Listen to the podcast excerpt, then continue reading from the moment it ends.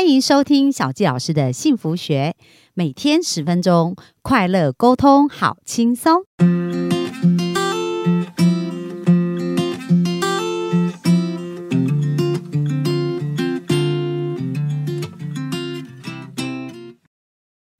欢迎收听小教师的幸福学，很开心又在空中跟大家见面。那昨天呢，我们其实有聊到，就是说很多家庭主妇他们拿到一笔钱啊，但是这个钱可能就是当生活费而已。真正他人生想做的事，然后想要呃完成的梦想，其实是完全没有的。那人长期这样的状况，其实是会对自我价值啊、安全感各方面都变得很低落。那反而其实会影响夫妻的关系哦。所以不管你现在状态是怎么样，我们都应该拥有自己成长，而且自己能够赚钱的能力，这个是非常非常重要。所以你的生命才会有更好的选择嘛。所以今天我们就请静茹来跟我们分享一下，针对这些时间比较不自由，因为要接孩子上下课啊，他都是有一些时间的。那这样子的一个家庭主妇，到底如何在这个身份里面又同时可以创业？那我们就请静茹来跟我们分享一下喽。Hello，大家好，小七老师好，我是律师娘林静茹。好，那呃，刚刚静茹，因为她有谈到她也是娘子军的头目嘛，所以你怎么呃，透过你的经验跟你的方式来去协助这一些职呃，就是家庭主妇呢？嗯，其实我自己的创业算是一场意外啦，因为我本来也没打算就是自己要去做一些事情，只是那时候呃，本来跟先生一起工作，然后为了帮他去推广他的业务，然后成立了粉砖之后呢，诶，没有想到说现在的社群媒体其实它的呃曝光率很好，然后也可以创造出一个自媒体的效应，所以自己就因为这样子，就是又出书啊，然后会有很多像稿费啊、专栏的费用啊、出书的版税啊，然后呃也会有人要。邀请你去做一些直播啊、推广啊，就是各式各样的斜杠收入都跑到身上来，这样。然后，哎，我才发现说，哎，其实我创一开始的时候不是想要去创造自己的收入，可是这些这些意外都来自于现在有一个自媒体这样子的盛行，哎，大家开始愿意对自媒体消费。譬如说，你以前可能要广告的时候，你会去找这个台式、中式、华式杂志，对不对？找广播电台。但是现在呢，很多人会去找所谓的网红。对。找来一起推广，对呀、啊，然后很多网红现在也开始讲，哎，我的人气这么高哦，那我是不是趁这个时候呢，可以怎么把那个人气做一个转换，让自己变成一个创业一个收入？所以现在也很多那种艺人公司创业，对。对，所以我自己是一路因为这个自媒体的过程当中，就是有很多各式各样的收入，才发现你今天拥有一个社群媒体，不管是现在就是呃四十几岁、五十几岁人最常用的脸书，跟二三十岁的人用的 IG，IG 也有很多人就是 IG 网红嘛，对，还有 YouTuber 啊，YouTube 里面也有很多，就是他可能一档的广告收入就三十几万这样。我现在还有 TikTok，对对对，抖音这样。对对，所以呃，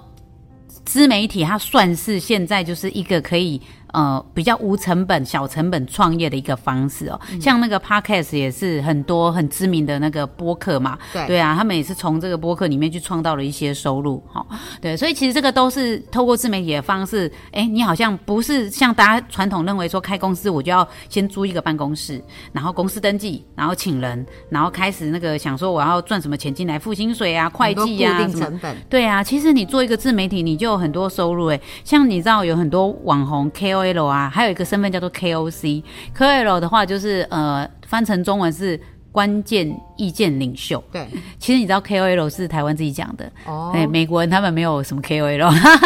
这 是台湾自己讲讲设出这个名字，然后说 KOL。所以如果你去跟一个那个美国人讲 KOL，他可能听不懂，说那什么这样。他们好像叫 influencer，大概是个发音，就是影响有影响力的人。对，嗯。然后那 KOC 呢，它叫做消费。意见领袖，嗯哼，就是我今天买什么，我的受我的那个受众就跟着我买，跟着买就对了，这样对他他们就是关键意见领袖，他可能会对一些社会事件啊、政治事件啊，或是呃你所在的，比如说我为家庭主妇发声啊等等，你会去讲这一些的文章。但消费意见领袖他可能就纯粹他每天就是会分析，比如说不同的水壶，它这个这五排的水壶差在哪里，哪一种好用，这样、嗯、对他可能就是专门就是从消费切入了。那很多现在在电商合作的时候，他发现 KOC。是比 KOL 好用的，因为 KOL 可能很多人会听他说话，但他卖东西的时候没有人要买，对。对，很多是这样，所以呢又牵涉到转换率跟你的转换的形态的问题，对，所以我也是透过这个过程当中，自己也做过团购，也做过那个就是销售金额非常高。高的团购，我就发现说，其实当你去操作你的自媒体的时候，它其实有很多操作方式的，也有一些网红他直接就开自我自由自我品牌，自由品牌，对。对，就是比如说我就开一个品牌叫娘子军，那娘子军就会卖娘子军品牌的水壶，娘子军品牌的麦克风，这样这样就是哎，他就开始出自由品牌的东西，但有些人就是带团购，一档一档的。那有一些人是开商城，比如说他就开了一个网站，就叫娘子军商城，那里面就是各式各样跟厂商合作的东西，然后我就在里面卖这样，那他可能就不是一档一档的这样，反正我就把流量带进去，喜欢我的人就可以在里面消费。对，所以很多网红他去呃就是带货啊，或者去转换自己收入的方式不一样，有些人可能就是真的是出书，有些人是演讲，像我还有遇到一位是那个呃露营露营的布洛克，他就是带着小孩露营，然后他的。粉砖跟部落格，他就专门分享露营，有关露营相对，然后还有就会开团露营，然后卖一些露营的东西，这样。对，其实这个都是转换的方式。但是我觉得说最好的部分就是说，今天你不是去外面上下班，你没有上下班打卡的这个时间限制。对。但是呢，你利用你的空余的时间，你可以控制的时间去做一些累积，那再把你累积的这个 base 去做一个转换，是现在就是。网络经济呀，或者是那个社群经济是可以去操作的一个方式，对，所以回归到说，以家庭主妇而言，呃，台湾的家庭主妇就是她今天会成为家庭主妇这个角色，其实其实就是说，因为她一开始呃为了带小孩，所以她就没有出去上班。那我遇过的状况其实有两种，一种就是说她自己就对于当贤妻良母很有憧憬，对，所以她一开始跟老公讲好说。有了小孩，我就是要自己带，因为小孩的成长不能错过，小孩的成长只有一次，这样，哎，他就自己带小孩。然后有遇过另外一种是，他们就是像我刚刚讲的。分析得失，就是他会说，哎，那个两个小孩的保姆费就超过我一个人的薪水，那换算之下，好像我自己带比较划算，不用支出那么多。对，那当然这个本来观念上就有一些要修正的地方，因为你不会永远薪水都是两三万啊。对，对，如果你抓住了一个机会，你可能明年薪水就变成五六万啦，那你错过了这个机会，你可能这个机会就不会再得到的啊。所以那个经济经济成本什么那些，你是要另外再去计算的，这样经济效益的部分。好，那这些人呢，就是因为这些辈子就是没有去外面上班了，然后他们通常如果进入家庭主妇这个角色之后呢，会被要求一个标准，就是说小孩下课的时候你要去接他，小孩上才艺班你要负责接送，然后还有小孩如果生病的话，你是优先。就是要空出时间来去处理这件事情的人，你不要再让上班的人要去请假处理这件事情。对，那他们就没有办法正常上下班或加班。像老老板要叫他加班不行，因为有小孩可能几点就下课了，然后我要在家陪小孩，我要煮饭，这样对，这都是他们必须背负，因为家庭主妇这样子的一个身份所要付出的。那相对而言，最被绑住的就是时间嘛。嗯，对，所以如果说回归到现在，其实你去 FB 上看哦，妈妈网红非常非常多，而且这些妈妈网红他们。通常会有一个才艺，就是说很会煮饭，或者是很会这个，还有一个叫什么多肉妈妈，专门种多肉，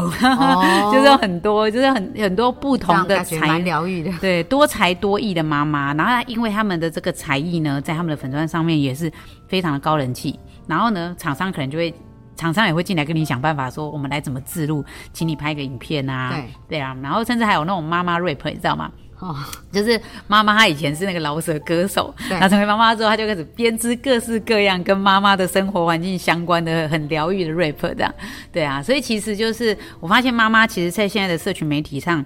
利用现在各式各样的，不管从 IG 啊、FB 啊、YouTube 啊，都有办法去走出自己的一条路。那我觉得很多妈妈是会想到说，哈，可是。哦，那些人那么红哎，几十万粉丝，然后什么上百万追踪，我怎么可能这样？什么理科太太啊，怎样？那我也没有那么多才艺呀。然后其实呢，也有一些那种小小的，现在还有很多人家会笑说叫做。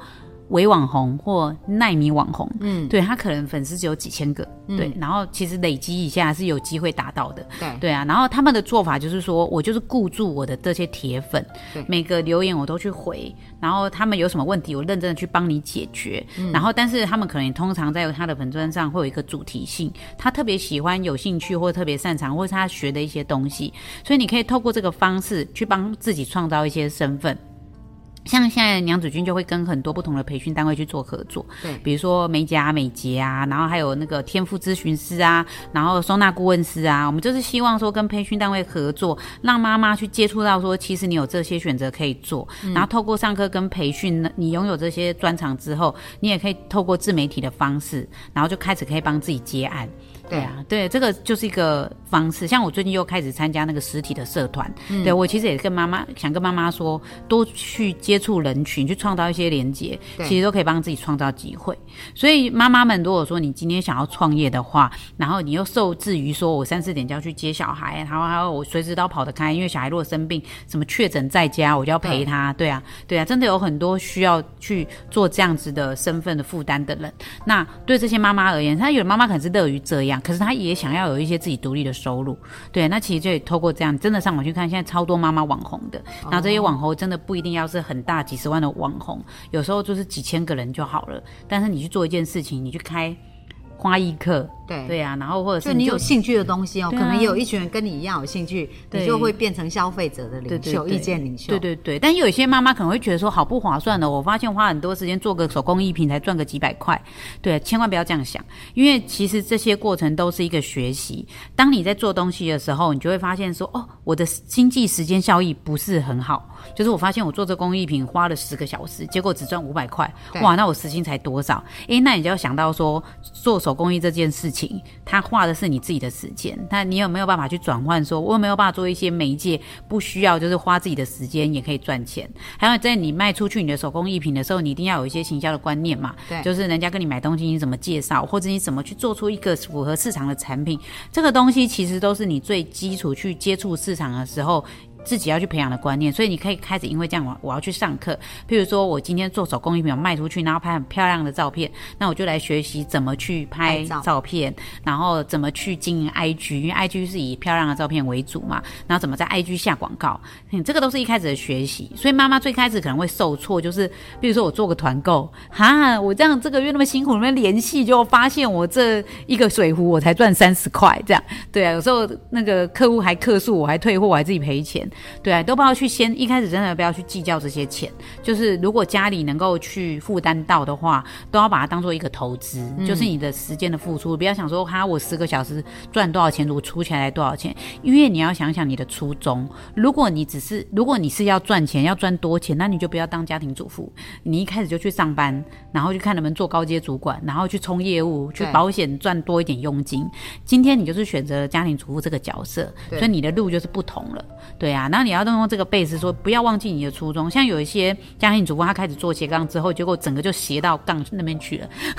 然后很容易就跟家里出现冲突。都永远都要记得你的优先顺位到底是什么，你的初衷是什么。现在来对你来讲，你想要取舍是什么，自己要很清楚。对对，大概是这样。哇，那今天超丰富的哦，有好多好多不同的管道，嗯所以大家有没有发现，其实生命不是那么局限啊？其实我们呃，去仔细观察一下，很多的环节，它都可以成为，因为你解决别人的痛点嘛，嗯，那它就是一个商机啦。对，然后或者让别人快乐，这也是一个商机啊。嗯，所以你也可以看看你在家庭主妇当中有哪一些部分是你带给别人快乐，或者你极度痛苦想要被解决的，嗯然后你解决就可以分享。那其实这就会有一群人愿意。跟随你，他就有机会转换成。价值跟钱了嘛，哈，嗯，所以很棒。如果大家没有想到什么好方法，那可以去哪里找到那个静茹这一边的娘子军团呢？嗯，可以到我的粉砖律师娘讲悄悄话去私讯我，然后我们有一个 line it 就叫娘子军的官方账号。如果你直接在你的 line 上面的搜寻列搜寻娘子军，然后选择官方账号，你就会可以看到我们的